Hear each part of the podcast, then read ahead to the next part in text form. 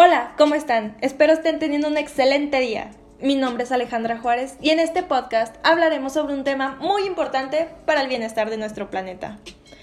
La arquitectura frente a la adaptación y mitigación al cambio climático. Primero que nada, debemos entender el concepto efecto invernadero. Este se refiere a un mecanismo por el cual el planeta se calienta. Esto sucede cuando solo una parte de los rayos del Sol entran a la Tierra calentando la atmósfera para mantener una temperatura media, que hace posible nuestra vida, ya que sin este efecto invernadero, la Tierra sería un congelador y no podríamos vivir en ella. Durante las últimas décadas se han concentrado los años más calurosos. Este fenómeno se llama calentamiento global, provocado por la emisión de CO2 y gas metano.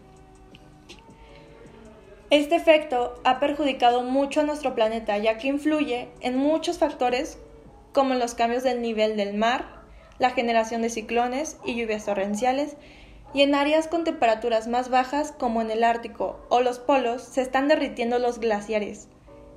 Como ya habíamos escuchado, esto afecta mucho a los osos polares y evidentemente a las demás especies.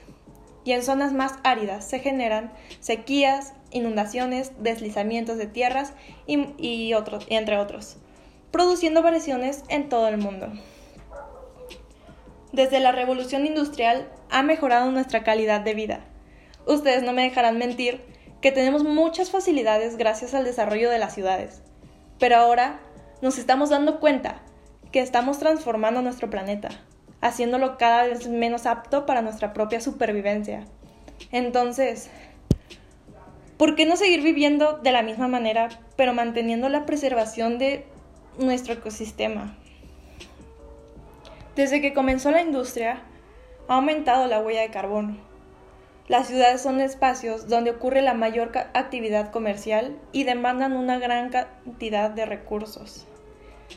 Estos espacios es en donde vivimos y en donde igualmente vamos a terminar experimentando varios riesgos de salud si no hacemos algo al respecto. Es por ello que las ciudades juegan un papel muy importante en la solución de muchos problemas. ¿Qué pasa con la arquitectura? Los edificios todavía se construyen a partir de materiales que son extraídos y producidos de manera que contribuyen al daño ambiental, ya que solo están enfocados a la rentabilidad inmobiliaria sin darle importancia al efecto que pueden crear en nuestro planeta. Así que, ¿Qué debemos y qué podemos hacer? Antes de luchar contra este problema, sucede la adaptación ante esta situación, ya que la mitigación es un proceso que dará resultados a largo plazo. Y mientras tanto, las ciudades vulnerables buscarán medidas de adaptación para poder seguir llevando a cabo su día a día.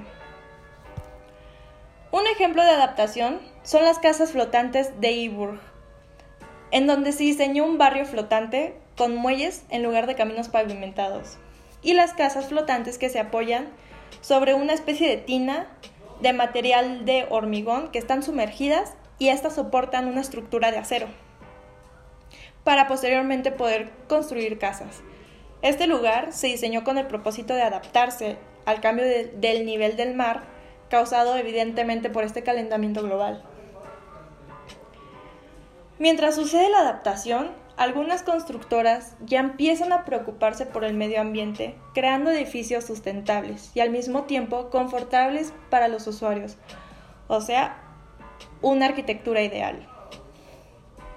Los edificios deben construirse a partir de materiales obtenidos de manera sostenible. Se debe intentar utilizar materiales que no cuenten con tóxicos o nocivos para los seres humanos y para el subsuelo también implementar instalaciones para que utilicen energía renovable. Un ejemplo de un edificio sustentable está ubicado en la Ciudad de México. Seguramente la mayoría de ustedes ya lo conocen. Es la Torre Reforma, nombrado el mejor rascacielos del mundo en 2018, ya que fue un proyecto ambientalmente responsable. Este cuenta con un sistema que ahorra un 24% de energía también capta el agua de la lluvia para tratarla para su consumo, ahorrando un 30%.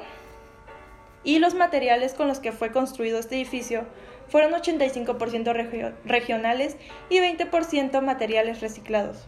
Y no solo eso, también implementaron un estacionamiento robótico que reduce la emisión de CO2.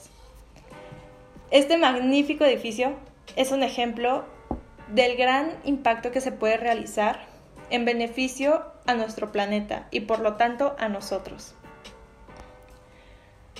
Cada acción del ser humano provoca un impacto ya sea positiva o negativamente sobre el medio ambiente y este sector de la construcción y desarrollo urbano se obtiene de mayor bueno, obtiene la mayor responsabilidad para la posible solución ante este problema.